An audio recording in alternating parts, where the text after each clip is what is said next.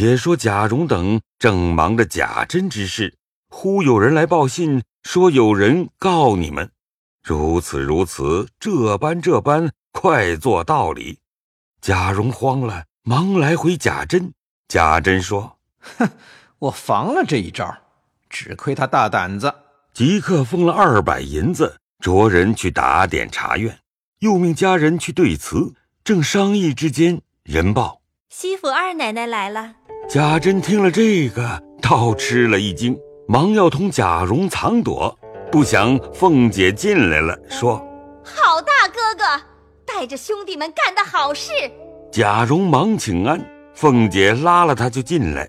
贾珍还笑说：“好生伺候你姑娘，吩咐他们杀牲口备饭。”说了，忙命备马，躲往别处去了。这里凤姐儿带着贾蓉走来上房，尤氏正迎了出来，见凤姐气色不善，忙笑说。什么事情这等忙？凤姐照脸一口唾沫啐道：“呸！你尤家的丫头没人要了，偷着直往贾家送。难道贾家的人都是好的？普天下死绝了男人了，你就愿意给，也要三媒六证，大家说明，成个体统才是。你谈迷了心，只由蒙了窍，国孝家孝两重在身，就把个人送来了。”这会子被人家告我们，我又是个没脚蟹，连官场中都知道我厉害吃醋，如今指名提我要休我，我来了你家干错了什么不是？你这等害我，或是老太太太太有了话在你心里，使你们做这圈套，要挤我出去。如今咱们两个一同去见官，分证明白。回来，咱们共同请了合族中人，大家敌面说个明白，给我休书，我就走路。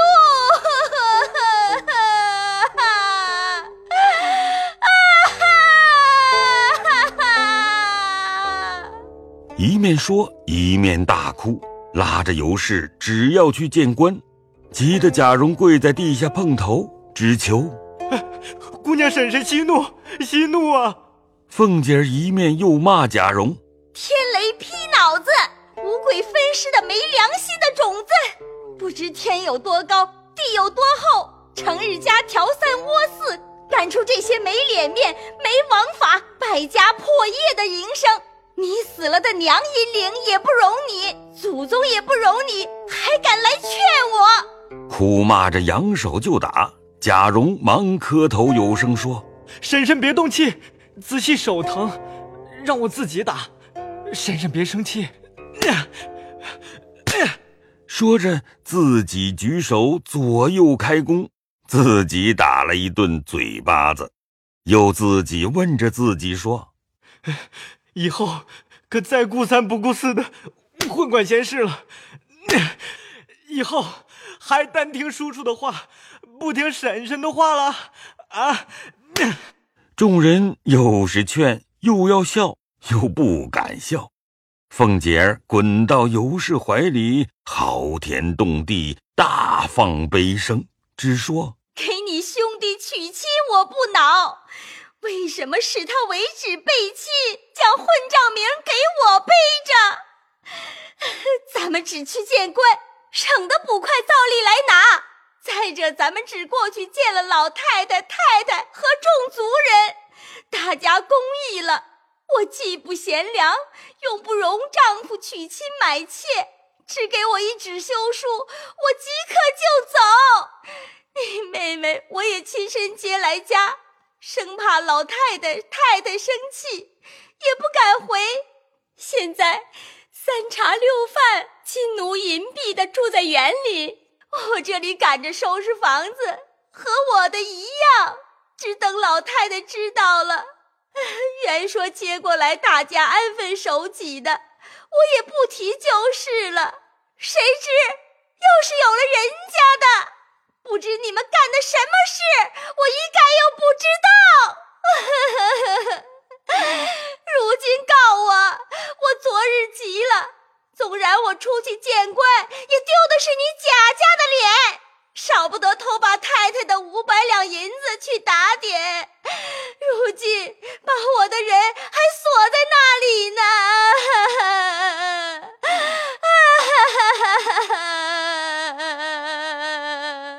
说了又哭哭了又骂后来放生又哭起祖宗爹妈来又要寻死撞头把个尤氏揉搓成一个面团，衣服上全是眼泪鼻涕，并无别语，只骂贾蓉。孽障种子，和你老子做的好事，我就说不好的。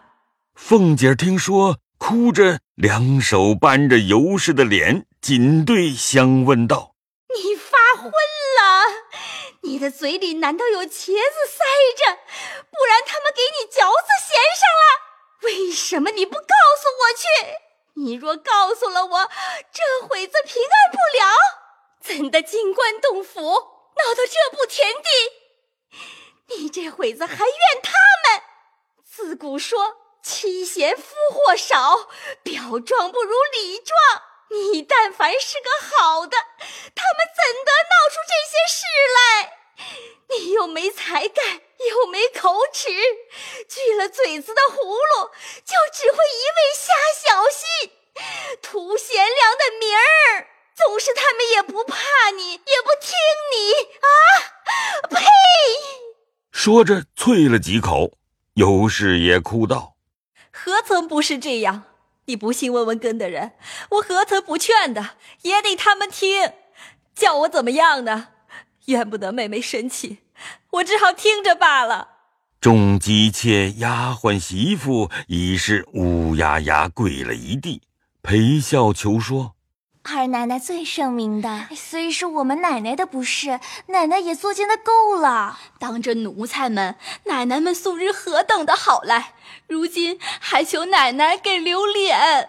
说着，捧上茶来，凤姐也摔了，一面止了哭，挽头发，又喝骂贾蓉：“出去请大哥哥来，我对面问他，亲大爷的孝才五妻，侄儿娶亲。”这个礼我竟不知道，我问问也好学着，日后教导子侄的。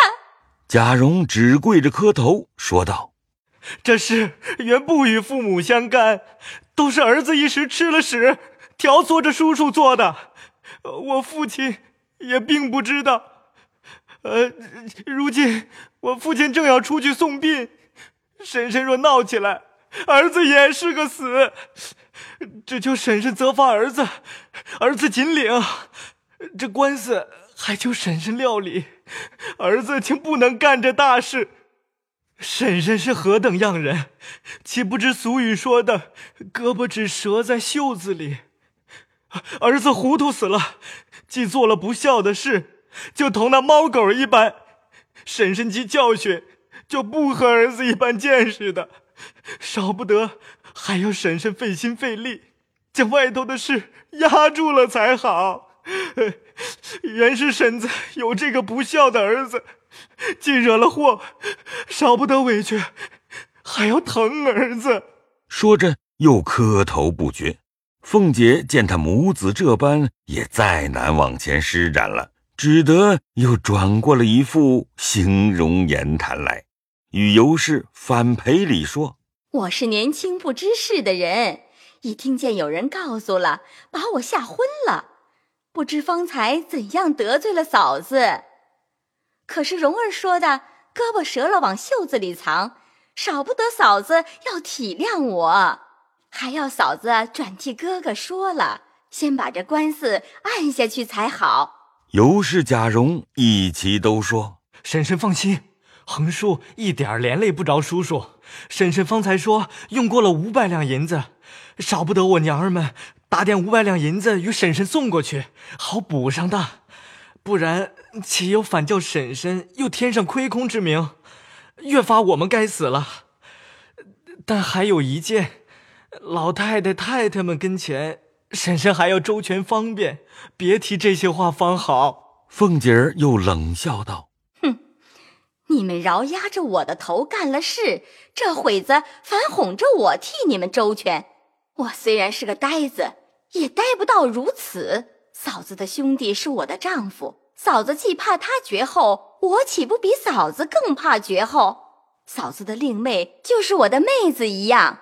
我一听见这话，连夜喜欢的连觉也睡不成，赶着传人收拾了屋子。就要接进来同住，倒是奴才小人的见识。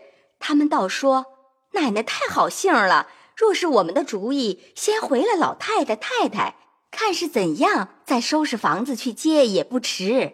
我听了这话，叫我要打要骂的，才不言语。谁知偏不趁我的意，偏打我的嘴。半空里又跑出一个张华来告了一状。我听见了，吓得两夜没合眼，又不敢声张，只得求人去打听这张华是什么人。这样大胆，打听了两日，谁知是个无赖的花子。我年轻不知事，反笑了，说。他告什么？倒是小子们说，原是二奶奶许了他的。他如今正是急了，冻死饿死也是个死。现在有这个理，他抓着，纵然死了，死的倒比冻死饿死还值些。怎么怨得他告呢？这事原是爷做的太急了。国孝一层罪，家孝一层罪，背着父母私娶一层罪，停妻再娶一层罪。俗语说：“拼着一身剐，敢把皇帝拉下马。”他穷疯了的人，什么事做不出来？况且他又拿着这满礼，不告等请不成？嫂子说：“我便是个韩信张良，听了这话，也把智谋吓回去了。你兄弟又不在家，又没个商议，少不得拿钱去垫补。谁知越使钱，越被人拿出了刀把，越发来讹。”我是耗子尾上长疮，多少脓血，所以又急又气，少不得来找嫂子。尤氏、贾蓉不等说完，都说不必操心，自然要料理的。贾蓉又道：“那张华不过是穷急，故舍了命才告。咱们如今想了一个法儿，竟许他些银子，只叫他应了妄告不实之罪，咱们替他打点，完了官司。”他出来时，再给他些个银子就完了。好孩子，怨不得你顾一不顾二的做这些事出来。原来你竟糊涂。若照你说的这话，他暂且依了，且打出官司来，又得了银子，眼前自然了事。这些人既是无赖之徒，银子到手一旦光了，他又寻事故讹诈。倘又叨腾起来这事，咱们虽不怕，也终担心。搁不住他说，既没毛病，为什么反给他银子？终究是不了之局。贾蓉原是个明白人，听如此一说，便笑道：“啊，呃，我还有个主意。来世是非人，去世是非者，这事还得我了才好。如今我竟去问张华个主意。”或是他定要人，或是他愿意了事，得钱再娶。他若说一定要人，少不得我去劝我二姨，叫她出来仍嫁他去；若说要钱，我们这里少不得给他。虽如此说，我断舍不得你姨娘出去，我也断不肯使她去。好侄儿，你若疼我，只能可多给他钱为是啊。贾蓉深知凤姐口虽如此，心却是巴不得只要本人出来，他却做贤良人。如今怎说怎依？凤姐儿欢喜了，又说：“外头好处了，家里终究怎么样？你也同我过去回明才是。”尤氏又慌了，拉凤姐儿讨主意，如何撒谎才好？凤姐儿冷笑道。既没这本事，谁叫你干这事儿了？这会子又这个腔，我又看不上。哎，但要不出个主意，我又是个心慈面软的人，平人搓弄我，我还是一片痴心，说不得让我硬起来。如今你们只别露面，我只领了你妹妹去与老太太太太们磕头，只说原系你妹妹，我看上了很好。正因我不大生长，原说买两个人放在屋里的。今既见你妹妹很好，而又是亲上做亲的，我愿意娶来做二房。既因家中父母姊妹新近一概死了，日子又艰难，不能度日。若等百日之后，无奈无家无业，实难等的。我的主意接了进来，已经把厢房收拾了出来，暂且住着，等满了福再圆房。仗着我不怕臊的脸，死活赖去，有了不是也寻不着你们了。你们母子想想，可使得？尤氏、贾蓉一齐笑说：“哈哈哈，到底是婶婶宽宏大量，足智多谋。等事儿妥了，少不得我们娘儿们过去拜谢。”尤氏忙命丫鬟们服侍凤姐梳妆洗脸，又摆酒饭，亲自递酒捡菜。凤姐也不多做，执意回去了。进园中将此事告诉与尤二姐，又说我怎么操心打听，又怎么设法子，须得如此如此，方救下众人无罪。少不得我去拆开这鱼头，大家才好。不知端详，且听下回分解。